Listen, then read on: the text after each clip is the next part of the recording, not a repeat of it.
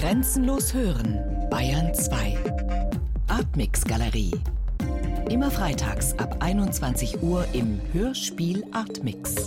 Herr Ludwig Reichert ist Hörspielautor, Musiker, Schriftsteller, Privatgelehrter, hat in vielen Bands gespielt, unter anderem Sparifankerl, Dulieu, Wuide Wachel und man hört schon an den Namen so einen gewissen bayerischen Schwerpunkt. Bücher unter anderem über den Blues, über Folk, über Marie-Louise Fleißer, über Frank Zappa, Max Mohr und die Familie Duck. Asterix-Übersetzungen ins Münchnerische, Hörspiele wie Turba Philosophorum und Nachts wach. Drehbücher geschrieben, Theaterstücke, als Herausgeber auch Dass ich nicht lache, eine Chronologie des deutschsprachigen Humors gemacht, Moderator im Zündfunk und viele Sendungen geschrieben über Burroughs, Moby Dick oder E.T.A. Hoffmann. Ein weites Feld also, aber die Musik und das Regionale ziehen sich da irgendwie hindurch. Ähm, wo warst du denn 1968? Ja, das werde ich im Moment von verschiedenen Seiten gefragt, weil es ist ja diese, diese Erinnerungswelle läuft ja. Äh, und ich denke immer ganz scharf nach. Äh, es kann aber sein, dass ich mich unter dem damaligen Einfluss äh, bewusstseinsvernebelnder Substanzen nicht ganz genau orientieren kann. Ich denke, dass wir so um die jetzige Jahreszeit einen Abschlussfilm gedreht haben für die Filmhochschule in Zürich. Wer war das? Das war die Susanne Beiler, die später als feministische äh, Filmemacherin, glaube ich, äh, einen relativen Bekanntheitsgrad erlangt hat. Und die hat sich damals äh, in den Kopf gesetzt. Äh, die hat, äh, das muss man natürlich erklären, äh, wieso ich da dazu kam, die hat in dem Kohlenkeller neben meinem Keller, in dem ich hauste, gewohnt. diese Keller wurden von zwei Betriebswirtschaftsstudenten, von zwei cleveren an, an uns arme Künstler vermietet und Studenten. Und so haben wir uns kennengelernt. Und es gab da also diverse, äh, das war gerade die Anfänge der Kommunen und Wohngemeinschaften. Und da wollte sie also einen, einen, Film machen und so ein bisschen die Münchner Szene dokumentieren. Und da sind wir dann auf richtigen Demonstrationen gewesen. Und ähm, ich musste dann darauf gehen und irgendwelche erfundenen Solidaritätsadressen vorlesen, damit die was zu filmen hatten und so. Das habe ich auch irgendwie hinter mich gebracht. Das war, glaube ich, so in dieser Zeit, kann ich mich neu erinnern. Und das sind schon, das war schon eine merkwürdige Geschichte. Da hat man sich zum Beispiel ein Schild umgehängt und hat draufgeschrieben, ich bin ein Verfassungsfeind und hat sich dann an die Stachusbrücke gestellt. Die äh, damals wurde, war am Stachus also so eine Holzkonstruktion, der eine an das eine Ende, der andere ans andere. Und es dauerte keine zehn Minuten, dann gab es wildeste Diskussionen. Irgendwann hat man dann das Schild abgenommen, ist nach Schwabing gefahren zum Eisessen und so nach zwei Stunden ist man mit dem Auto wieder vorbeigefahren, dann standen immer noch riesige Menschentrauben in Diskussionen äh, vertieft darum. Es war einfach, die Zeit war einfach so. Aha. Was hat einen, was hat dich auf die Idee gebracht, so eine Aktion zu machen? Naja gut, das war sozusagen die Auftragsarbeit für den Film. Also das war Ach, schon das war das, das war Fiktionale schon, das eigentlich. War fiktional, mhm. Das war sozusagen im, im realen Kontext fiktional, aber dann schon schon wieder eine reale Aktion. Übergehend. Eigentlich eine, eine schöne Geschichte, Aha. wenn ich jetzt drüber nachdenke. Würdest du dich denn als sogenannter Alt-68er sehen oder was beinhaltet für dich dieser Begriff? Nee. Ähm, ich sage immer 68, wer es erst 68 gespannt hat, der war sowieso zu spät dran, weil da war es ja eigentlich vorbei.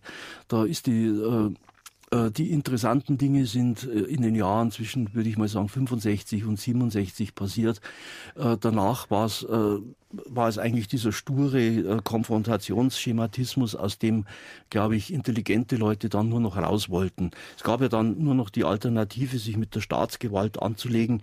Das ist immer ein Verliererspiel, zu dem neige ich nicht. Oder eben versuchen, andere Wege, intelligentere mhm. Wege zu gehen. Mhm. Inzwischen könnte ich es historisch parallelisieren, wenn man die 1848er äh, Revolution nimmt und mal verfolgt, was aus den Protagonisten geworden sind, die sind entweder nach Amerika ausgewandert oder in die Unterhaltungsliteratur damals gegangen. Und das war dann letztlich auch unser Weg, dass wir gesagt haben, äh, es hat keinen Sinn, äh, äh, eine Kraftprobe da zu veranstalten, obwohl es also manchmal kurz davor war und danach aussah, aber wer ein bisschen politisch realistisch auch noch nebenbei dachte, der hat schon gewusst, dass die anderen äh, einfach auch brutaler sind.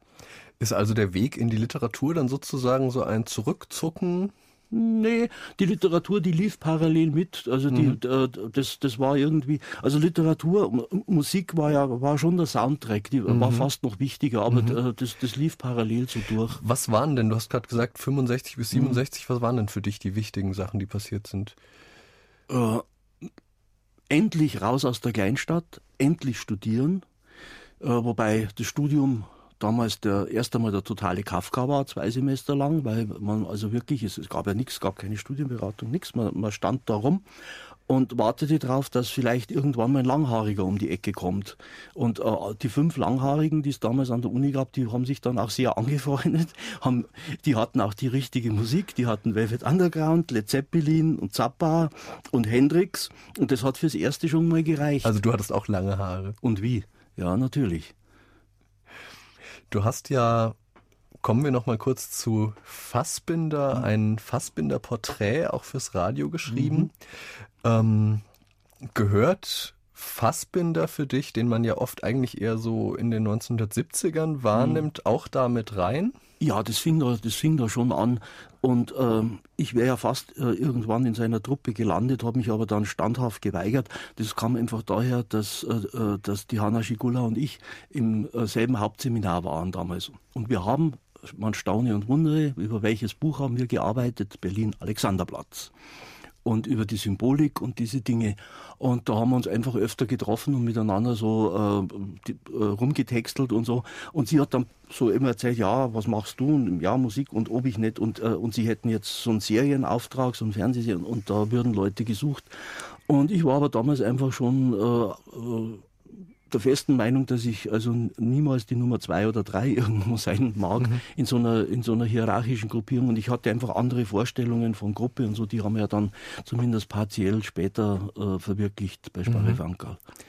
Aber ähm, diese Wahrnehmungen von Fassbinder, wo es ja darum gibt, im Prinzip ähm, durch diesen Sound der Schlager mhm. unterdrückt zu sein, mhm. ähm, sich unterdrückt zu fühlen. Trifft das eigene Wahrnehmung von dir auch? Äh, nicht so ganz. Ich denke, die Position, äh, das ist eine andere ästhetische Position. Die Position, die Fassbinder da ein, einnahm, das war schon eine moralische. Also eben so eine Schuldzuweisung. zu sagen, äh, das kann man so sehen, das kann man, äh, das ist vielleicht ein Teil eines Gesamtsyndroms. Also ich würde heute auf heutige Medienverhältnisse auch sagen, das ist alles äh, eine riesen Gehirnwaschmaschine, die, die über, über uns drüber gestülpt wird und äh, es ist sehr schwer, sich dagegen zu wehren. Aber das ist nicht die Ursache.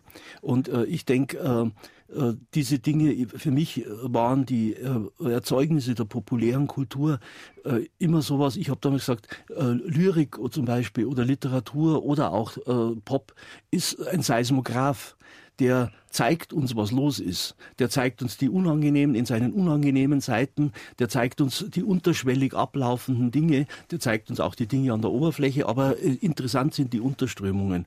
Also ich, und ich neige eher zu dem zweiten Modell, dass ich eben keine Schuldzuweisung mache, weil ich denke, Schuld äh, ist ein ganz äh, großes Wort und Schuld sind, äh, ist, ist ein Syndrom, das sich aus ganz vielen Bestandteilen zusammensetzt. Und äh, dort sollte man auch äh, das Moment der Eigenverantwortung nicht völlig ausschalten. Also wir sind ja nicht nur Marionetten, wir sind ja nicht nur gleiche Figuren. Du hast 1970 dann auch deine erste eigene Hörspielarbeit gemacht, Spielverderber unerwünscht. Ähm, und da sind wir schon bei einem Begriff Spiel. Mhm. Was, was ist denn das für ein Hörspiel mit Bindestrich, um das es da bei dir geht? Ja, Spiel war immer ganz wichtig. Also schon eines, einer meiner ersten veröffentlichten Texte damals, ich habe relativ früh da, äh, veröffentlicht, äh, hieß äh, Alte und neue Kinder, Spiele für brave und böse Kinder. Das hat sich dann gleich Pardon gekrapscht und, und ich wäre dann fast in, äh, in Frankfurt gelandet. Äh, weil die mich als Redakteur wollten, aber ich wollte in München bleiben. Und äh, dieses Hörspiel, das ist eine, äh, das ist ein, war eine direkte äh, äh, medienkritische und medienparodistische äh, Reaktion auf einen damaligen ähm, Trend und zwar äh, dieser Mitspiel-Hörspielversuch. Man hat also, man wollte also, man hat sich wahnsinnig viel Gedanken im Hörspielmilieu gemacht. Wie kann man den Konsumenten zum Mitproduzenten machen? Auf die einfachen Lösungen ist man aber nicht gekommen. Also man hat, man hat immer ein bisschen komplizierte Wege gesucht. Und das war die eine Komponente. Dann war ich natürlich heftiger Science-Fiction-Leser.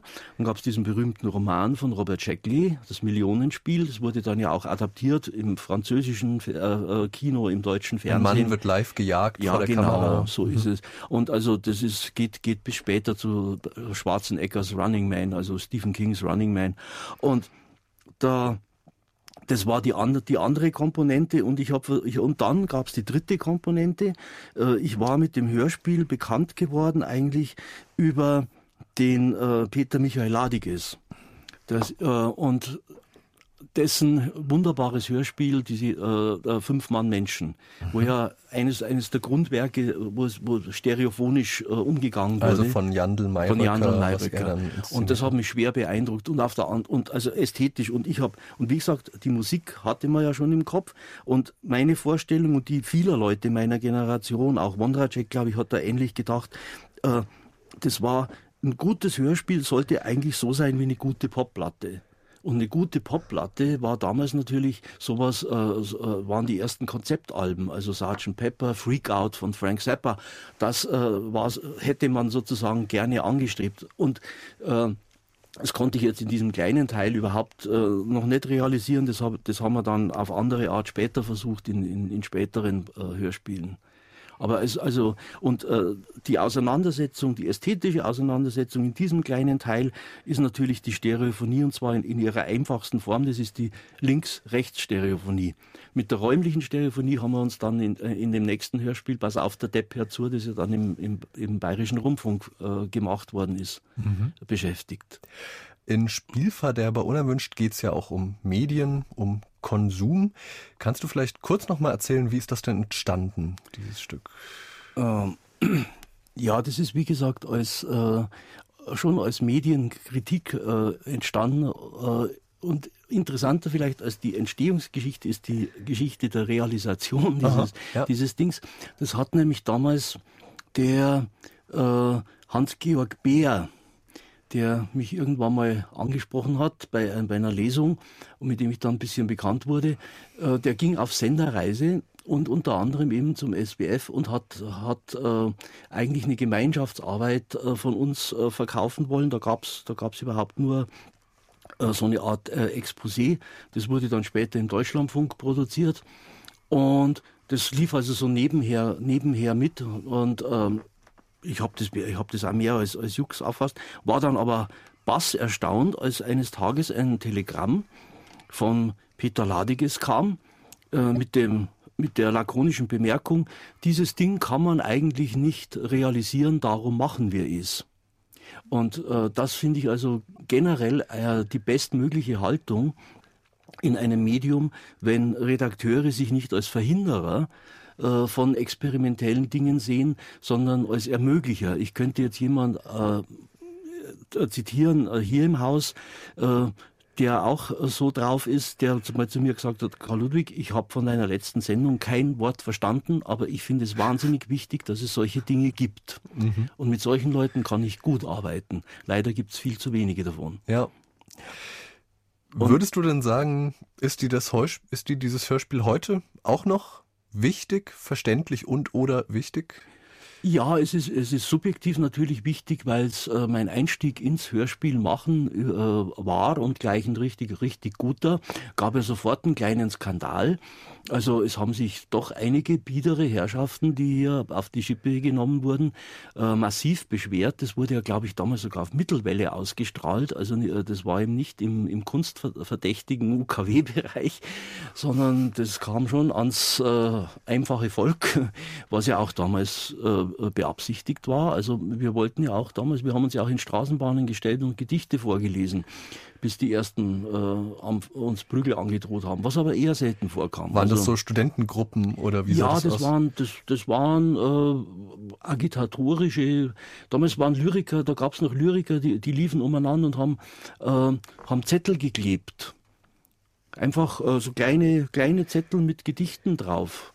Oder wir, äh, ähm, unsere, meine ersten Gedichte, äh, das haben sich Leute fotokopiert, das, das hing, hing dann in irgendwelchen Würstelbuden, weil es den Leuten, das war genau das, was wir wollten. Also wir wollten nicht unbedingt, äh, wenn es die Hochkultur gestreift hat, war okay, hat man ja nichts dagegen, aber gezielt äh, war das auf, auf eine andere Schicht mhm. von, von Leuten. Gab es denn damals, würdest du sagen, so eine Gemeinschaft, so ein, so ein wir von Leuten, die wirklich eben die gleichen Interessen hatten, die gleiche Richtung, die. Ja, aber man muss sich das nicht so als Gemeinschaft vorstellen, sondern ich würde sagen, es gibt es auch immer noch, sondern das ist eine Gleichgestimmtheit äh, innerhalb bestimmter Szenen. Das kann altersbedingt sein, äh, generationsbedingt, das kann aber auch äh, äh, einfach von der ästhetischen Haltung ausgehen und da spielen dann äh, spielt Alter dann zum Beispiel überhaupt keine Rolle. Inzwischen ist es sogar dank Internet und anderer Kommunikationsmöglichkeiten äh, noch viel besser, sich international mm. zu verständigen. Mm. Also äh, man muss ja eigentlich nur mal auf, auf unsere Seite bei MySpace gehen oder so und dann, dann sieht man also auf die Woide. Welche, mm. welche Leute und umgekehrt, also welche Leute sich mit dem äh, identifizieren. Ich, da wird mir Angst und Bang, also ich wäre ganz demütig, weil ich sage, und es sind aber 100 Prozent genau die richtigen. Es sind genau Aha. die, auf deren, die, auf deren Musik ich auch wiederum stehe. Kommunikation also, funktioniert, erstaunlich. Ja, ja, Und ganz erstaunlich und offensichtlich weltweit und Aha. über bestimmte Schranken hinweg. Gehen wir nochmal zurück in die ja. 60er, 68 mhm. hat ja Helmut Heißenbüttel auch gesagt, dieses berühmte Wort, alles ist möglich, alles ist erlaubt, ähm, also in Bezug auf das Hörspiel. Mhm. Ähm, war das denn für dich so, dass da tatsächlich damals so etwas wegfiel, etwas vielleicht Einengendes, dass es so eine Stereo-Revolution gab? Äh, Stereo war einfach, wie gesagt, das war einfach das Erlebnis, äh, äh, das aber hauptsächlich für mich über Rockmusik vermittelt wurde. Und vollkommen logisch hat man versucht, diese Dinge ins Hörspiel zu übertragen. Also äh, Hörspiel war jetzt nicht, äh, das glaube ich wäre wär, wär, äh, eine falsche Interpretation. Das Hörspiel war nicht der Pionier der Stereophonie, sondern das Hörspiel hat die Stereophonie in in, in, seinem, in seiner Art äh, ästhetisch genutzt. Und es war auch gut so. Und wie gesagt, unsere Vorstellung, und, äh, und wenn ich jetzt unsere sage, meine ich eben eine bestimmte Art von, äh, von Leuten, die ästhetisch gearbeitet mhm. haben, war, wir wollen langsam aber sicher dahin kommen. Es, äh, es waren ja andere Rahmenbedingungen. Es gab ja auch in ganz Deutschland nur zwei Studios, in denen du Rockmusik aufnehmen konntest. Das eine war der Dieter Dirks und das andere äh, war der Mensch in Köln, der, äh, der Conny Blank. Mhm. Ne? Aber waren das wirklich zum Beispiel neue Sounds, die für dich auch etwas Neues bewirkt haben? Und was mich auch interessiert, hat es nicht vielleicht auch akustisch, wenn man das Gefühl hat, auf einmal ist so viel möglich? Mhm durch Sounds auch so eine Desorientierung zur Folge? Ja, darum habe drum, drum hab ich mich ja in, in dem Fall zum Beispiel eben auf eine Ebene beschränkt, auf diese Links-Rechts-Geschichte und nicht gleich versucht, alles zu machen. Und, man, und äh, das ist auch, war auch klar, aber das war auch äh, klar, äh, dass die progressiven Musiker, dass das alles nicht äh, keine äh, Bild in der Gegend äh, herumäumelnden äh, Chaoten sind, sondern dass das zum Teil disziplinierte Arbeiter sind. Es war ja der Riesenirrtum, äh, wenn man äh, die Musik von, so, von unseren Helden wie Captain Beefheart äh, analysiert hat, dann haben Leute gemeint, ja, die improvisieren. Und der Schock war dann, als man das einzige Konzert, das der je gegeben hat, besucht hat, dann haben die das Note für Note gespielt und, und äh, also perfekt äh, und, und strukturiert. Und das heißt, das, äh, das äh, ein Chaos zu organisieren, ist einfach die Aufgabe von, von, von Kunst. Aha. Aber das ist ja jetzt eine sehr allgemeine Aussage. Aber was würdest du denn sagen, war damals das, worum es dir tatsächlich jetzt nicht nur mit diesem Hörspiel, mhm. worum es dir tatsächlich ging. Also du hast Musik gehört, du hast auch Hörspiele gehört, du hast auch Hörspiele gemacht, hast auch Musik gemacht. Was, wo strebte das hin irgendwie?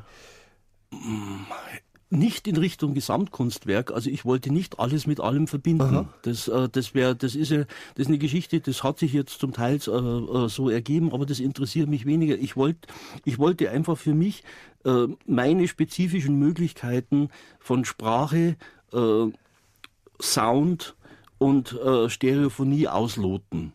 Das, äh, und wie gesagt, in dem Fall eher, eher spielerisch. Das war auch immer wichtig. Also ich habe immer gern versucht, äh, spielerische Dinge zu machen und äh, nicht Dinge, die, äh, äh, wo ich mir sage, äh, die ein bisschen gequält mit, mit Kunstanspruch daherkommen. Das, äh, ich denke, äh, das ist nicht, äh, ist einfach nicht mein Ansatz. Du hast gerade gesagt, ähm, es gab damals ganz viele Möglichkeiten, soundmäßig, musikmäßig, und da musste man sich dann auch selbst beschränken. Aber wie war das denn im eigenen Bewusstsein? Hat der neue Sound, den es ja damals irgendwie gab, würdest du sagen, dein Bewusstsein irgendwie geprägt? Und wenn ja, waren das eher die Inhalte oder eher eine technische Sache? Äh, das war ähm, mit großer Entschiedenheit beides. Es hängt ja auch immer alles mit allem zusammen. Das will ich ja vom vorher ergänzen, damit nicht missverstanden wird. Äh, es waren sozusagen alle diese Dinge liefen unter dem Oberbegriff Pop. Es war völlig wurscht, ob du Musik gemacht hast oder Theater. Äh, Hauptsache, es war Pop. Also, und Hauptsache, es war nicht das Theater von vorher oder die Musik von vorher und äh, irgendwas Lahmes von vorvorgestern. Und von daher, und, und da ist, äh, ist eigentlich die äh, gemeinsame Ebene. Also wir haben wirklich, es gab eine gemeinsame äh, Subkultur. Und die war international. Also wenn du damals noch Popkultur? Popkultur, ja. Aber auch, also die, die sich aus der Subkultur speiste und die dann langsam nach oben stieg. Und womit war Pop für dich gekoppelt? Auch mit äh, wirklich diesen End 60er politischen Bewegungen? Oder? Sowohl als auch. Und, äh, aber eben auch mit, mit der entsprechenden Ästhetik. Also auch mit, mit, mit den Dingen, die Leute wie Warhol oder Lichtenstein veranstaltet haben. Das war alles, das war nicht getrennt. Das kann man heute analytisch trennen, aber es war damals äh, sozusagen ein einziger großer äh, Sidestream zum Mainstream. Mhm. Aber das ist jetzt negativ definiert. Du sagst also, Pop ist das Neue, was nicht ja. das Alte ist. Ja. Aber was war denn, man spricht ja oft von Befreiung, man spricht oft davon so Rock'n'Roll oder Pop gleich Revolte. Was, was war denn positiv formuliert? Ja, da, das kann man gar nicht positiv formulieren, weil äh, äh, die, die, die Revolte ergibt sich ja schon aus dem Widerstand der äh, offiziellen Gesellschaft, auch der offiziellen Kultur gegen das Neue. Äh, das, das, äh, das war ja immer, das war ja immer mit der Über, Überbrückung und Überwindung von Widerständen. Äh, eben äh, bei meinem ersten Hörspiel äh, die Begründung von Ladiges war, wir machen, weil es nicht geht. Es kamen dann auch sofort, es kamen ja die Proteste. Mein, zwei, mein zweites, das zweite Hörspiel, das lag hier längere Zeit rum und konnte nur mit einer großen Diskussion hinten dran gesendet werden. Ja, aber heißt das, ja? man hat sich hingesetzt und überlegt, was wurde jetzt noch nicht gemacht und was würde möglichst viel. Ähm, nee. Nee, genau. Aber wa, was nee, hast du überlegt? Man, man, hat sich schon, man hat sich überlegt, äh, was steht an, was ist ästhetisch interessant und was und was ist inhaltlich interessant. Also das ist, war nie eine getrennte Überlegung, sondern das eine hat sich aus dem anderen ergeben und man konnte vom Stofflichen herkommen oder vom Ästhetischen, es war völlig wurscht, weil das Bewusstsein war auf, auf, die, auf die Gesamtheit gerichtet und auch auf die Gesamterfahrung. Es ist ja auch, es ist ja auch so, in der Musik fingen ja auch an, Texte eine gleichberechtigte Rolle zu spielen. Es war eben nicht nur die Musik, aber es war auch die Musik und es war nicht nur der Text und so, äh, und eben dieses, äh, dieses Auseinanderfieseln der, der Dinge, das war eigentlich nicht mhm. Pop, würde ich sagen. Ne? Also du würdest sagen, zum Beispiel Synäst, äh, viele Synästhesien eigentlich. Mhm.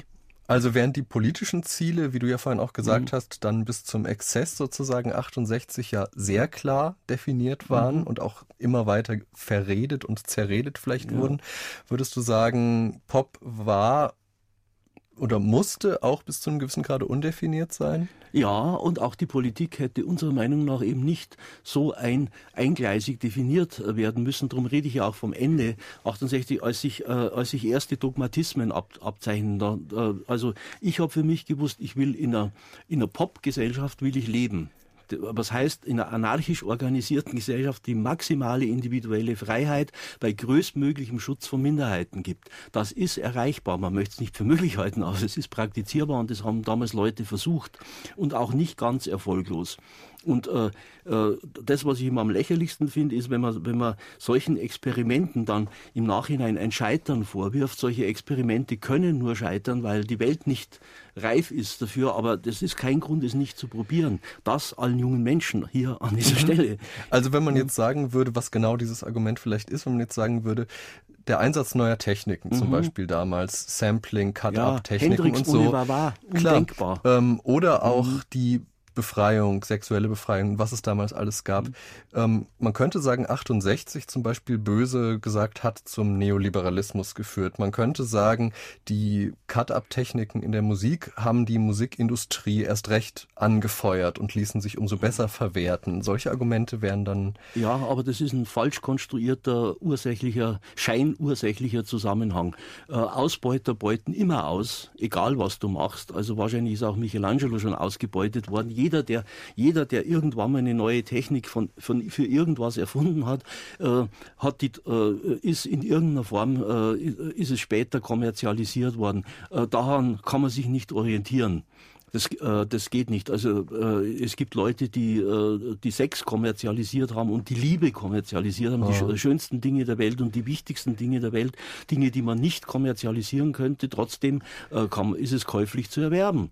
Ja. Also das rechtfertigt aber, das, äh, das heißt noch lange nicht, dass, äh, dass, dass Menschen, die ohne diese Kommerzialisierung äh, sich lieben, auf dem falschen Trip wären. Dass man es im Nachhinein irgendwie, klar, ja. Ähm, würdest du denn sagen, dass Sound, um nochmal ja. Äh, das drauf zu verengen, an sich ähm, etwas Befreiendes im Sinne auch, wie du gesagt hast, von Pop, was ja eine Popgesellschaft, eine sehr differenzierte Vorstellung ist, hat? Und wenn ja, warum? Äh, nicht umsonst hieß ja damals eine der wichtigen Zeitschriften Sounds. Und das war ja tatsächlich das Neue. Wir haben neue Ge Gehör, Hör- und äh, Geräuschwelten entdeckt. Wir, äh, es, äh, es, gab auf einmal eine neue Definition von Musik. Die Musik ist nicht nur Klang, ist nicht nur Wohlklang, die kann auch auch dann nicht nur Missklang sein, sondern die kann auch Geräusch sein, die kann Umwelt sein. Das hat ja dann Konsequenzen bis, bis zu Ambient und, und, und Techno und all diesen Dingen. Das, äh, das ist ja alles in, läuft ja alles in, in einem Strom und e, egal äh, wie äh, ästhetisch beliebig sowas dann irgendwann wird oder wie sie, wie sie sich historisch verleppert, äh, entscheidend ist, ist sozusagen der Denkansatz der erst einmal in die richtige Richtung geht und der erst einmal die Dinge vorantreibt. Und ich denke, wir müssen die Dinge einfach auf Gedeih und Verderb immer wieder ästhetisch vorantreiben. Wir sind immer auf der Suche nach neuen Sounds. Und wenn wir feststellen, dass die angeblichen 35 Milliarden oder wie auch immer Sounds in den, im Synthesizer oder im Computer nichts taugen und dass, äh, da nur, dass es auch da nur zwölf gute gibt, äh, dann werden wir mit diesen zwölf guten aufregende Dinge machen sollen. Und du kämpfst dann quasi an beiden Fronten, weil du jetzt sagst, neue Sounds und andererseits aber Sparrifankal, bayerisch ähm, ja. mit akustischen Instrumenten. Ja, aber das ist, ein, das ist ein alter Sound, der ganz anders ist als der alte Sound. Aha. Äh, das, äh, das ist, das ist, äh, das ist eine, das ist eine Sache, äh, das äh, geht jetzt nicht mehr so sehr in die Breite, aber äh, das erfüllt auch ganz persönliche Bedürfnisse. Ich, ich möchte solche Dinge machen, weil sie auch noch nicht gemacht worden sind. Und das ist zum Teil so, dass das äh, in, in, in Amerika klarer erkannt wird, was wir hier treiben, als im eigenen Land. Das ist aber wurscht. Wie kann man das in einem Satz sagen? Was ist das Neue für dich? Was ist das äh, Wichtige daran? Bavarican, diese Mischung aus äh, bayerischer Mentalität, bayerischen Inhalten und äh, doch stark Amerika beeinflusster Musik, aber auch wieder mit kleinen, äh, feinen volksmusikalischen Akzenten. Das ist schon ein spannendes Ding das geht auch weiter. Aber im Geiste dessen, was wir gerade besprochen haben, äh, eine Kategorie, die es für mich nicht mehr gibt, ist modern. Äh, es ist mir völlig wurscht, ob ich modern oder unmodern oder zeitgemäß oder unzeitgemäß klinge oder arbeite. Das ist einfach keine Kategorie mehr. Äh, es, muss, es muss einfach nur stimmen. Und das Schöne an diesem Ding ist, den Text, äh, der Text ist, eine, ist ein Objet trouvé. Das ist wirklich ein Zitat, das, äh, das ich gehört habe. Da hat jemand, jemand anderen wirklich mit diesen Worten begrüßt. Sag einmal, wie geht's dir denn? Ich hab dich so lange nicht mehr gesehen. Ja, ich habe ja gemeint, du warst schon hier. Und das, äh, das kann man nicht erfinden. Das ist außerhalb jeder, jeder dichterischen Fantasie und darum so großartig.